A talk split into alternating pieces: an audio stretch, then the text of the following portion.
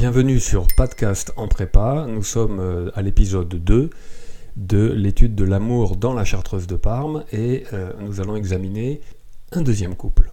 La belle et ardente duchesse de Sanseverina. Le subtil Mosca.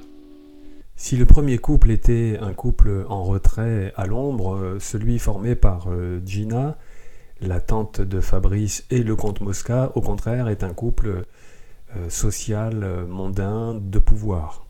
Alors Gina, c'est l'incarnation pour Stendhal de l'italianité, la femme euh, enflammée, passionnée, dotée d'un caractère intransigeant.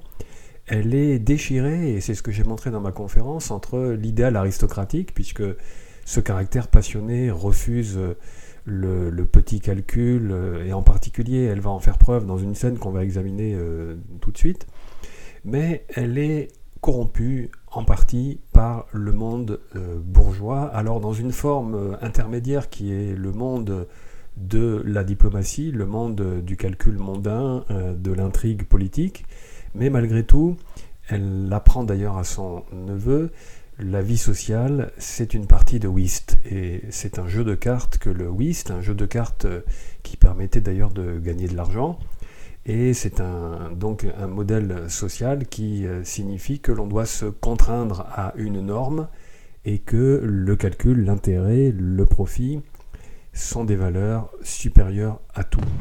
Gina dispose d'atouts remarquables. Duchesse de. Sa jeunesse, euh, d'ailleurs le narrateur euh, la rajeunit sans cesse, il la présente à Milan lorsqu'elle rencontre Mosca euh, âgée de 25 ans, alors que d'après les calculs, euh, elle en a plutôt 32.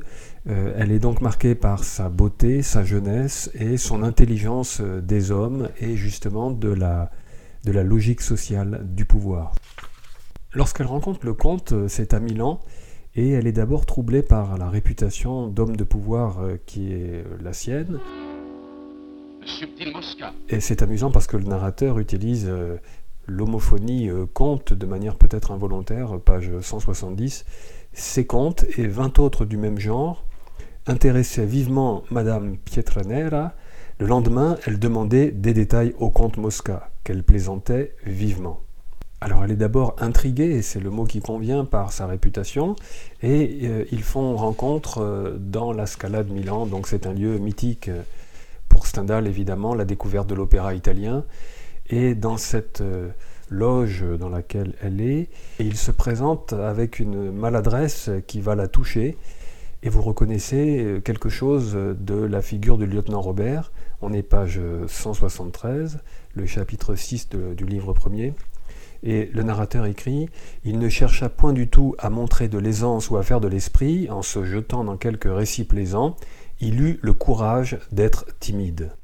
Et euh, c'est une scène quasiment autobiographique puisque Stendhal était marqué par euh, la timidité et euh, sociale et en particulier dans, les, dans la cour amoureuse. Il en a fait matière d'analyse dans son, texte de l'amour. Et donc cette timidité, malgré son âge, cette façon de se livrer à la jeune comtesse, c'est ce qui va la toucher. Et en particulier euh, le fait qu'il ne se comporte pas comme un homme de pouvoir, page 174, l'absence totale d'importance chez un homme qui passait pour le premier diplomate de l'Italie. Ce que montre cette attitude de timidité assumée du comte Mosca et de simplicité, c'est une forme d'héritage aristocratique. C'est-à-dire qu'il ne se prend pas au sérieux, et c'est une des valeurs euh, euh, de l'éducation noble par excellence. On laisse la prétention aux parvenus bourgeois. Alors si lui est fou d'amour, euh, vraiment fou d'amour, c'est le thème euh, principal euh, ici de, son, de sa passion amoureuse, Gina a gardé la tête froide, elle, et fait des calculs d'ordre financier. Elle est veuve et elle fait le constat suivant, page 177. Mon pauvre petit comte Mosca n'a pas la vingtième partie de l'opulence que mettaient à mes pieds ces deux nigauds, Limercati et Nani. Donc elle a deux prétendants qui peuvent lui assurer une aisance financière. Mais quelque chose va se mettre en place et c'est évidemment euh, un arrangement euh, qui témoigne de la dégradation aristocratique que j'ai évoquée et aussi de la complicité amoureuse qui va euh, lier le comte Mosca et Gina. C'est que le comte va lui proposer une alternative, soit il donne sa démission et ils vivent Amoureux avec, euh, page 179, nous avons 15 000 livres de rente, c'est-à-dire en fait pas beaucoup, mais ce serait une vie euh, d'amoureux euh, enflammé, rajeuni et un peu fou. Soit il fait venir Gina à Parme, mais comme il est encore marié, ça pose une question délicate en termes religieux. Et donc la solution la plus astucieuse serait de lui trouver un mari un nouveau mari, point gênant. Et cette personne va se présenter sous les traits du, duc euh, Severina Taxi. Et il est le mari idéal puisqu'il rêve d'obtenir un titre de noblesse et qu'en revanche il a euh, beaucoup de biens. Et donc euh, Mosca va conclure cet arrangement un peu euh, surprenant, il faut le dire, et qui va donc euh, euh, susciter de la part du narrateur, page 182, d'une confidence un peu gênée. pourquoi l'historien qui suit fidèlement les moindres détails du récit qu'on lui a fait serait-il coupable? Et donc vous le voyez, il, réactive ici la fiction de l'avertissement que nous avions évoqué, qu'en fait, en tant que narrateur, il joue le rôle d'historien et rapporte ce qu'on lui a appris. Et donc la comtesse va devenir la duchesse Sanseverina, et pouvoir euh, s'installer à part. Mais très vite, euh, le comte va percevoir euh, la seule passion secrète qui anime Gina, qui est cette passion ambiguë, incestueuse pour son neveu Fabrice. Et il va en concevoir de la jalousie, et évidemment, la question de la jalousie est centrale dans un roman d'amour aussi puissant et riche que La Chartreuse de Parme. Une des scènes les plus extraordinaires qui va témoigner de, cette dimension euh, passionnée et aristocratique de Gina, qui va tout jouer sur un qui tout double. Dans la partie de whist que j'évoquais tout à l'heure, ça serait jeter sur la table la carte maîtresse, abattre ses cartes comme l'on dit, et donc euh, jouer sur un coup de tête euh, la totalité de son destin. C'est ce qu'elle va faire et c'est une scène tout à fait extraordinaire. En effet, pour toucher euh, le prince, elle va se présenter à lui et lui annoncer qu'elle quitte ses états. Nous sommes au livre second, le chapitre 14. Elle est outrée de l'attitude du fiscal Rassi, l'ennemi de Mosca, et elle va demander, en fait, elle veut obtenir la grâce de Fabrice. Et alors sa stratégie est finalement révélatrice de qui est Gina, c'est-à-dire l'héritière d'un idéal aristocratique pour lequel les calculs et l'intérêt euh, sont secondaires devant euh, qui l'on est et la liberté d'esprit dont on peut faire preuve. Est-ce un calcul? Est-ce un bluff? A-t-elle euh, anticipé la stratégie qu'elle va mettre en place? Probablement que non, c'est vraiment un coup de tête. Et c'est justement cette dimension non calculée et c'est assez euh, paradoxal, c'est cette dimension non calculée et sincère qui va complètement convaincre euh, le, prince et emporter son adhésion. Page 332, voici ce qu'écrit le narrateur.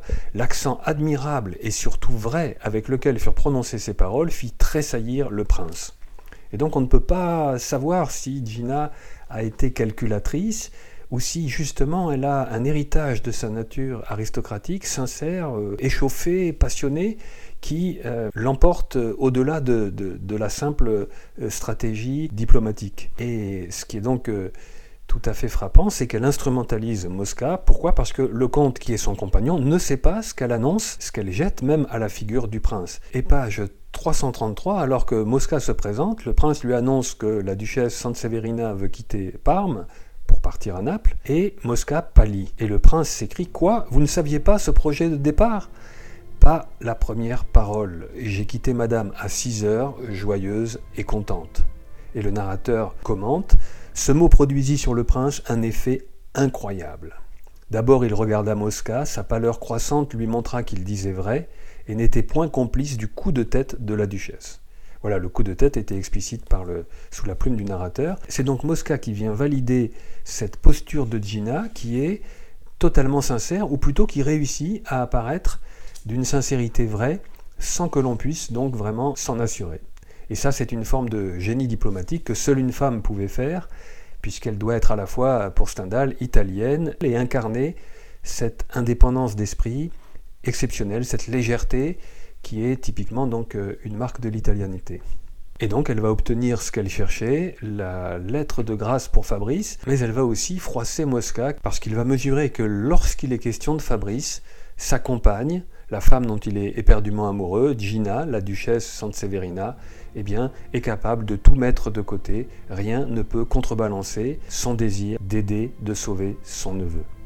Ainsi, pour toutes les raisons que l'on vient de voir, ce couple euh, est beaucoup plus ambigu, complexe et n'est pas à la hauteur du premier couple on peut même les opposer, comme je l'ai dit au début, l'un dans l'ombre et dans la litote, l'autre dans la passion, la furie et la diplomatie et la stratégie. Et finalement, on arrive à la chute, si je puis dire, du roman, qui est extrêmement fameuse, peut-être dans toute la littérature française, voire mondiale. Je vous relis ces dernières lignes. Les prisons de Parme étaient vides, le comte immensément riche, Ernest V adoré de ses sujets, qui comparait son gouvernement à celui des grands-ducs de Toscane. C'est-à-dire que politiquement, en termes diplomatiques, en termes politiques intérieurs et extérieurs, euh, c'est une réussite totale. Or, évidemment, du point de vue du roman, du narrateur et de Stendhal, cette réussite est un échec. Et la richesse obtenue par le comte est le signe d'un dépérissement et d'une perte en termes euh, d'amour, en termes d'idéal personnel, en termes d'idéal aristocratique. Ce sont les valeurs bourgeoises qui ont gagné et Gina n'est plus. Et vous le savez, la chute finale, c'est cette adresse en anglais to the happy few, c'est-à-dire aux seuls qui peuvent me comprendre, à ces peu nombreux qui sont capables de saisir l'esprit de l'ouvrage. Et donc la fin se formule sous une forme ironique, c'est-à-dire euh, antiphrastique. Hein. Je rappelle que l'antiphrase, qui est un des procédés principaux de l'ironie, consiste à interpréter un terme dans le sens euh, opposé à celui qui est explicite. Et donc euh, cette euh, réussite finale est en fait un échec total, ce que les Happy Few sont capables d'interpréter correctement à la fin de l'ouvrage.